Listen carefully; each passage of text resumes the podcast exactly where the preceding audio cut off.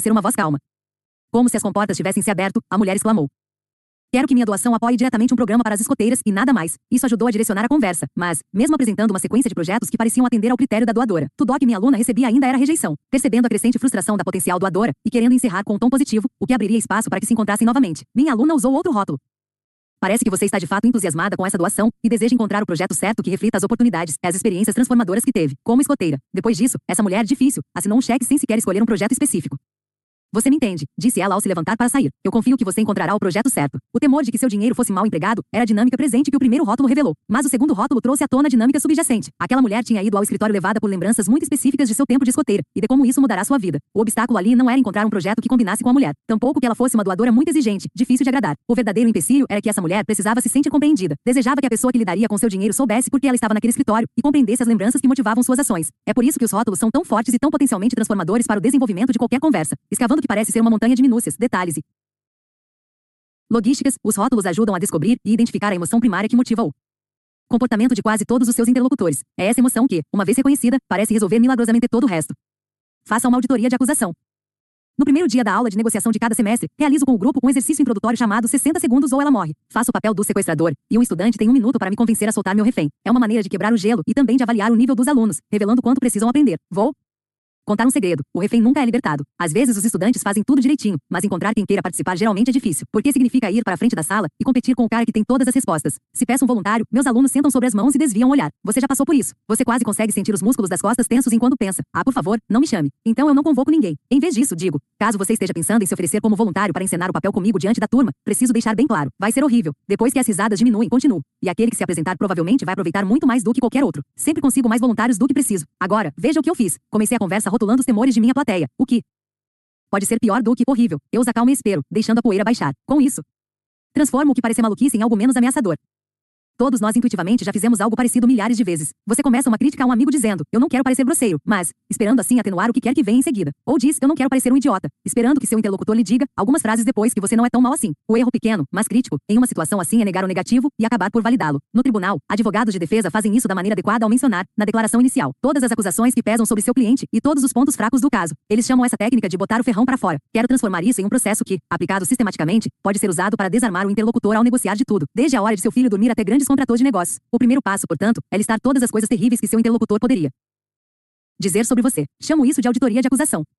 A ideia de uma auditoria de acusação é algo realmente difícil de aceitar. Sempre que falo sobre isso com meus alunos pela primeira vez, eles dizem: Ah, meu Deus, não conseguimos fazer isso. Parece superficial e autodepreciativo. Parece que deixaria tudo pior.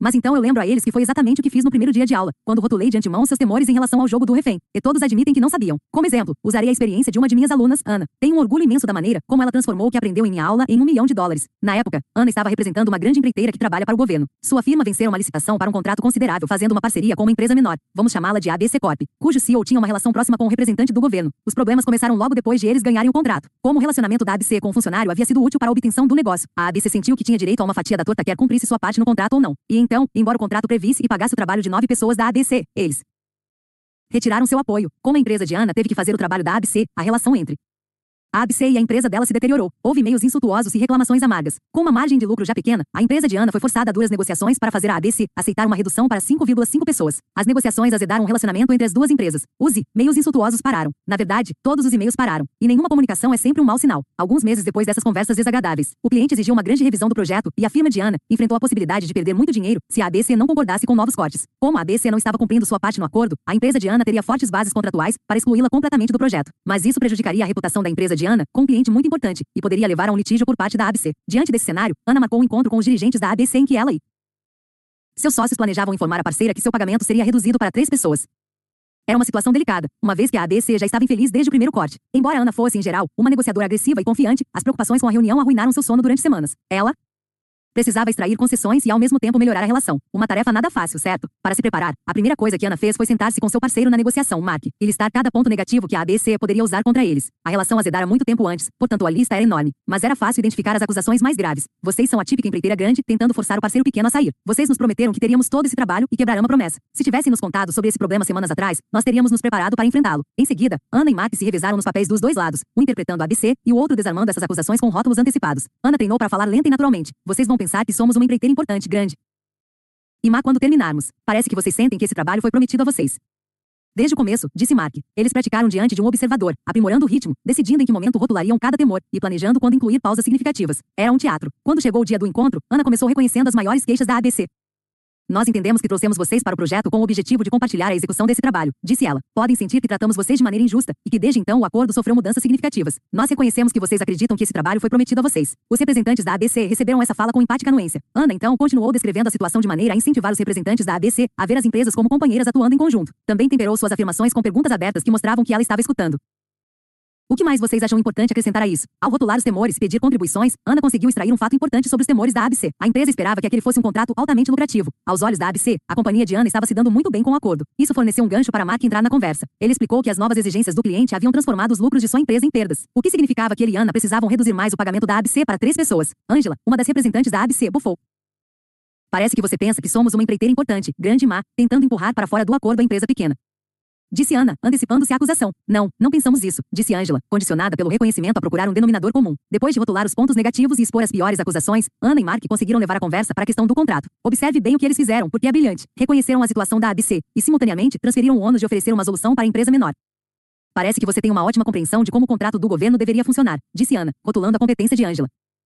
Sim, mas sei que nem sempre é assim, respondeu Angela, orgulhosa por ter sua experiência reconhecida. Ana perguntou então a Angela como ela alteraria o contrato para que todos saíssem ganhando, o que pressionou Angela a admitir que ela não via nenhuma maneira de fazer isso sem reduzir o número de trabalhadores da ABC. Várias semanas depois, o contrato foi modificado para reduzir o pagamento à ABC. Com isso, a empresa de Ana recebeu um milhão de dólares e o contrato voltou a ser lucrativo. O que mais surpreendeu Ana, porém, foi a reação de Angela no fim do encontro. Na ocasião, Ana reconheceu que dera mais notícias com chateada Angela podia estar, mas ouviu dela o seguinte. De fato, não é uma boa situação, mas apreciamos o fato de vocês reconhecerem o que aconteceu e não sentimos que estão nos tratando mal. E vocês não são a grande empresa má. O que Ana achou da forma como tudo se resolveu?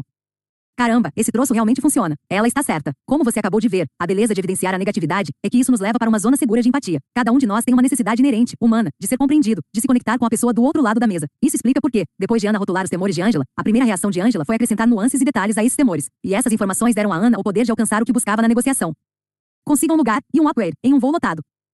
Até aqui, construímos cada habilidade como se elas fossem instrumentos musicais estanques. Primeiro, experimente o espelho saxofone. Agora, aqui está o rótulo contrabaixo. Por fim, que tal soprar uma nota na trompa do silêncio tático? Em uma negociação real, porém, toda a orquestra toca junta. Portanto, é preciso aprender a regê-la. Manter todos os instrumentos em ação é de fato complicado para a maioria das pessoas. Parece que o ritmo desanda. Então vou tocar uma música devagar para que você consiga ouvir cada instrumento, nota por nota. Prometo que logo verá como as habilidades que vem construindo interagem, elevando-se, fazendo a base, baixando o tom e pausando em perfeita harmonia. Eis a situação. A música, se você preferir. Meu aluno Ryan B pegaria um avião de Baltimore para Austin para assinar um grande contrato de consultoria em informática.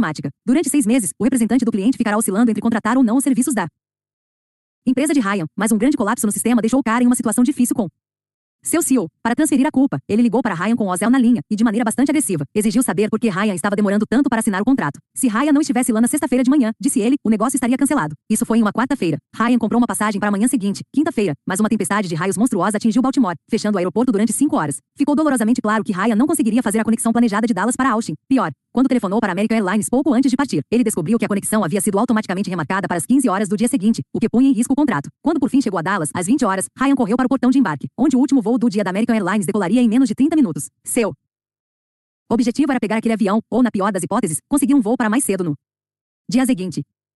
À sua frente, no portão, um casal bastante agressivo estava batendo boca com a agente da companhia aérea, que mal olhava para os dois enquanto teclava no computador à sua frente. Estava claro que ela fazia um esforço enorme para não responder na mesma moeda. Depois de ela dizer cinco vezes que não poderia fazer nada, o casal furioso finalmente desistiu e foi embora. Antes de mais nada, observe como Ryan usou aquela conversa exaltada a seu favor. Ser o próximo na fila imediatamente após uma discussão é uma ótima posição para um negociador, porque seu interlocutor está desesperado por uma conexão empática. Sorria e você já representará uma melhora.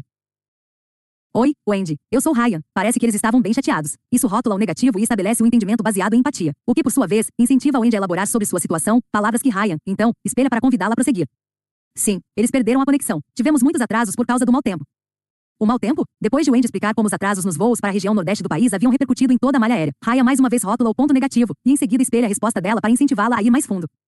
Parece que o dia foi agitado. Oram muitos os clientes irados, sabe? Quer dizer, eu entendo, embora não goste que gritem comigo. Muita gente está tentando chegar a Austin para o grande jogo. O grande jogo? O Ult vai jogar com o Lemis e todos os voos para Austin estão lotados. Todos lotados? Pausa. Até esse ponto, Ryan vem usando rótulos e espelhos para construir uma relação com Wendy. Para ela, porém, deve parecer uma conversa à toa, porque ele não lhe pediu nada. Diferentemente do casal furioso, Ryan reconhece a situação difícil em que ela está. Suas palavras são um ping-pong entre o que é isso e eu ouço você, ambos convites para que ela elabore seus sentimentos. Agora que a empatia foi construída, ela deixa escapar uma informação que ele pode usar. Sim, o fim de semana inteiro. Mas sabe-se lá quantas pessoas conseguirão embarcar. O mau tempo provavelmente vai alterar a rota de muita gente. É aí que Ryan enfim entra com uma pergunta. Mas note como ele age, não de modo Assertivo nem friamente lógico, mas com empatia e uma rotulagem que reconhece a situação dela, e de modo tácito, põe os dois no mesmo barco. Bem, parece que você está lidando muito bem com este dia difícil, diz ele. Eu também fui afetado pelos atrasos causados pelo clima e erdi minha conexão. Parece que este voo está completamente lotado, mas pelo que você disse, talvez alguém, prejudicado como eu pelo mau tempo, possa perder justamente essa conexão. Há alguma possibilidade de vagar um lugar? Escute essa frase melódica. Rótulo, empatia tática, rótulo. E só então pedido. Nesse momento, o Andy não diz nada e começa a digitar em seu computador. Ryan, que não quer forçar a barra, faz silêncio. Depois de 30 segundos, o Andy imprime um cartão de embarque e o entrega a Ryan, explicando que havia alguns lugares que deveriam ter sido preenchidos. Porém, seus ocupantes chegariam muito depois da partida do voo. Para coroar o sucesso de Ryan, ela o instala em uma poltrona economy um balcão de companhia aérea. Aproveite para praticar rótulos e espelhos com a pessoa que o atende. Prometo que ela não gritará, não tente me controlar, nem explodirá em chamas, e pode ser que você saia dali com um pouco mais do que esperava. Lições-chave. M pouco mais do que esperava. Lições-chave. Quando você tentar inserir as ferramentas da empatia tática em sua rotina, recomendo que pense nelas como extensões de contatos humanos naturais, e não como tiques artificiais de conversas. Em qualquer interação, é agradável sentir que o outro lado está escutando e reconhecendo nossa situação. Quer você esteja negociando um acordo de negócios ou simplesmente conversando com o balconista do açougue do supermercado. Criar uma relação empática e incentivar seu interlocutor a dar mais detalhes sobre o que se passa com ele é a base de uma interação humana saudável. Essas ferramentas, portanto, são as melhores práticas emocionais para curar a inaptidão disseminada que mata nossas conversas mais fundamentais na vida. Elas ajudarão você a se conectar e estabelecer relações mais significativas e calorosas. Se por meio delas você obtiver o que deseja, isso é um bônus. A conexão é o primeiro objetivo. Com isso em mente, incentivo você a correr o risco de introduzi-las em cada conversa que tiver. No começo, elas parecerão esquisitas e artificiais, mas não desista. Aprender a andar. Também parecia muito estranho, quando incorporar essas técnicas, transformando o artifício da empatia tática em hábito, e depois em parte integrante de sua personalidade. Tenha em mente estas lições do capítulo que você acabou de ler. Imagine-se na situação do seu interlocutor. A beleza da empatia é que ela não exige que você concorde com as ideias da outra pessoa. Você pode muito bem achá-las malucas. No entanto, ao reconhecer a situação do outro, você imediatamente transmite a mensagem de que está escutando. E, uma vez que ele saiba que você está escutando, pode lhe dizer algo útil para o desenrolar da negociação. Os motivos pelos quais o interlocutor não fará um acordo com você são com frequência mais fortes do que aqueles pelos quais ele o fará. Portanto, concentre-se primeiro em remover as barreiras ao entendimento. Negar obstáculos ou influências negativas da crédito a ele. Exponha-os. Faça uma pausa. Depois de rotular uma barreira ou espelhar uma afirmação, espere a poeira baixar. Não se preocupe. A outra parte preencherá o silêncio. Rotule os temores de seu interlocutor para dissipar o poder poder dele. Todos nós queremos falar sobre coisas alegres, mas lembre-se disto: quando mais rápido você intercepta a ação da amígdala, a parte do cérebro que gera o medo, de seu interlocutor, mais depressa poder gerar sentimentos de segurança, bem-estar e confiança. Faça uma lista das piores acusações que a outra parte pode fazer contra você e exponha-as antes que a pessoa possa fazê-lo. Encenar uma auditoria de acusação antecipadamente prepara você para deter dinâmicas negativas antes que elas criem raízes. E, como essas acusações com frequência são exageradas quando ditas em voz alta, expô-las incentivará a outra pessoa a alegar que exatamente o oposto é verdade. Lembre-se de que você está lidando com uma pessoa que quer ser apreciada e compreendida. Portanto, use rótulos para reforçar e incentivar percepções e dinâmicas positivas. Capítulo 4. Tenha cuidado com mais o S mais e do mais IN ou não. Vou descrever um cenário que todos nós já experimentamos. Você está em casa, na hora do jantar, e o telefone toca. Nenhuma surpresa. É o operador de telemarketing. Ele quer lhe vender. Assinaturas de revistas, filtros de água, carne argentina congelada. Para ser franco, isso não importa, já que o roteiro é sempre o mesmo. Depois de errar seu nome e fazer alguns gracejos, Forçados, ele lança sua abordagem de venda. O que vem em seguida é um fluxograma roteirizado para bloquear todas as suas rotas de fuga à medida que conduz você por um caminho cuja única saída é dizer sim. Você gosta de um bom copo d'água de vez em quando? Bem, sim, mas. Eu também. E, assim como eu, aposto que você gosta de uma água fresca, limpa, sem nenhum gosto de substância química, do jeito que a mãe natureza fez. Bem, sim, mas. Você se pergunta: quem é esse cara com um sorriso falso na voz que se acha capaz de me fazer comprar algo que não quero? Seus músculos se retesam, sua voz torna-se defensiva e seu batimento cardíaco se acelera. Você se sente uma presa, e é. A última coisa que você quer é dizer sim, mesmo quando essa é a única maneira de responder. Você bebe água? Anuência e concessão. Mesmo quando se diz a verdade, parecem derrotas. E o não? Bem, o não parece a salvação como um oásis. Você está tentado a usar a negativa, ainda que ela seja descaradamente falsa, só para ouvir o som suave da palavra. Não, eu não preciso de água, filtro de carbono ou qualquer outra coisa. Eu sou um camelo. Agora vamos analisar essa técnica de venda. Ela foi concebida para arrancar um sim, a todo custo, como se dizer, não fosse a morte. E para muitos de nós é, atribuímos ao não conotações negativas. Falamos sobre a rejeição contida no não sobre o medo de ouvi-lo. Não é a palavra negativa suprema. Mas o sim, com frequência, acaba sendo uma resposta sem sentido que esconde objeções mais profundas. E talvez é ainda pior. Pressionar muito por um sim, não necessariamente aproxima o negociador da vitória, apenas irrita o outro lado. Portanto, se o sim pode ser tão desconfortável e o não um alívio, porque aclamamos o primeiro e demonizamos o segundo. Nós fazemos o inverso. Para bons negociadores, o não é ouro puro. Ponto uma negativa oferece uma ótima oportunidade para você e a outra parte esclarecerem o que realmente querem, eliminando o que não querem. Não é uma escolha segura que mantém o status quo. Proporciona um oásis de controle temporário. Todos os